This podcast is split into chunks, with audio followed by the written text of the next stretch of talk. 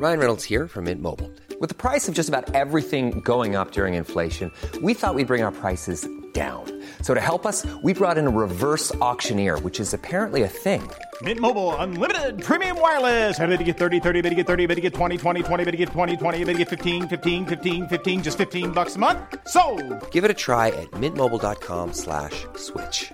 $45 upfront for three months plus taxes and fees. Promo for new customers for limited time. Unlimited more than 40 gigabytes per month. Slows. Full terms at mintmobile.com.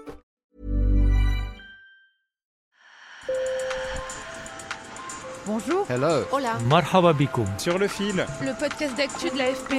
des nouvelles choisies pour vous sur notre fil info. L'Espagne est avec la Grèce l'un des deux pays d'Europe les plus confrontés au manque d'eau. Une situation qui s'est aggravée avec le réchauffement climatique au point que même en hiver, certaines régions en manquent. C'est le cas de l'ultra-touristique Catalogne, dans le nord-est du pays, qui fait face à la pire sécheresse jamais enregistrée à cette période de l'année. Dans certains villages, les habitants n'ont quasiment plus d'eau, et Barcelone, 5 millions d'habitants, pourrait bientôt connaître d'importantes restrictions. Si tout le monde scrute le ciel avec angoisse, certains accusent les autorités de privilégier l'approvisionnement en eau du secteur touristique au détriment de la population. Ma collègue Anaï Aradas est allée à la rencontre des Catalans.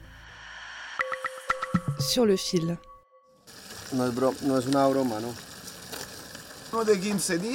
J'ai des enfants de 15 jours, 7 ans et 10 ans. Imaginez le nettoyage, la lessive, la cuisine. On ne peut pas faire la vaisselle, on ne peut pas faire la lessive, sans parler de la machine à laver. Rien, même pas faire pipi. Vous savez, parce qu'il n'y a pas d'eau.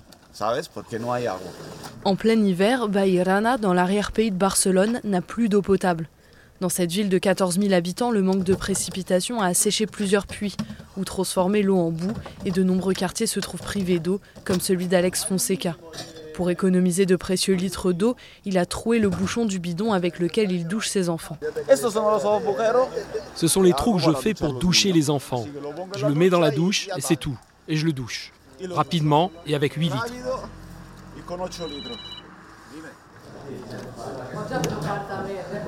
Eva Maria Morales est la maire de la commune de Bairana. Avant, dans notre ville, les précipitations atteignaient environ 600, 700, 800 litres par mètre carré et par an.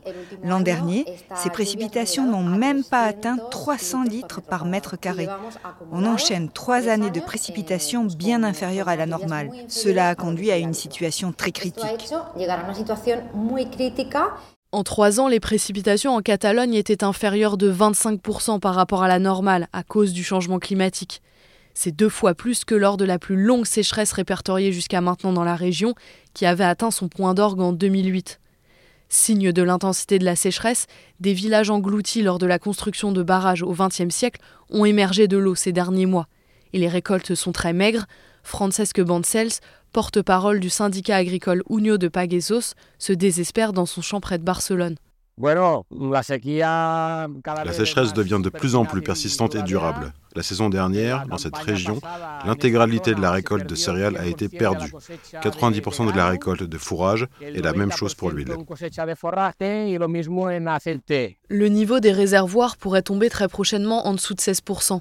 Les autorités devront décréter l'état d'urgence et les 5 millions d'habitants de Barcelone et de son agglomération pourraient être parmi les plus touchés, avec une pression d'eau réduite dans leur maison et une consommation limitée à 160 litres par jour et par personne, contre 200 actuellement. Et pour vous faire une idée, une douche de 3 minutes, c'est déjà 60 litres d'eau. Alors face à cette crise, les autorités ont commencé à préparer l'acheminement de bateaux chargés d'eau vers Barcelone une solution qui avait déjà été mise en place entre 2005 et 2008 lors d'un précédent grand épisode de sécheresse. Mais cela ne permettra pas de couvrir tous les besoins pour le professeur Xavier Sanchez Villa, directeur du département d'ingénierie civile et environnementale de l'Université polytechnique de Catalogne. En réduisant simplement la consommation de 2%, il n'est plus nécessaire de faire venir des bateaux. L'infrastructure qui a été mise en place, c'est la solution la plus chère de toutes. La région dispose d'usines de dessalement d'eau de mer, mais c'est aussi un processus très coûteux, en énergie notamment. Xavier Sanchez Villa insiste sur la nécessité de réduire la consommation globale, d'utiliser davantage les eaux souterraines et d'améliorer la réutilisation des eaux usées. Mais certaines associations, comme Eguais Vida, mettent en cause très directement la politique menée par les autorités. Écoutez son porte-parole, Dante Massio. Ce que nous demandons, c'est de gérer la demande. Le gouvernement de Catalogne se concentre sur la gestion de l'offre. Il cherche à fournir de l'eau pour tous les usages, pour l'agriculture, l'élevage, le secteur hôtelier et touristique, et le secteur urbain, sans anticiper sur la quantité d'eau dont on dispose, ce qui nous a conduit à des situations d'effondrement. L'urgence actuelle n'est pas seulement liée au changement climatique, c'est aussi le résultat d'une mauvaise gestion depuis des années.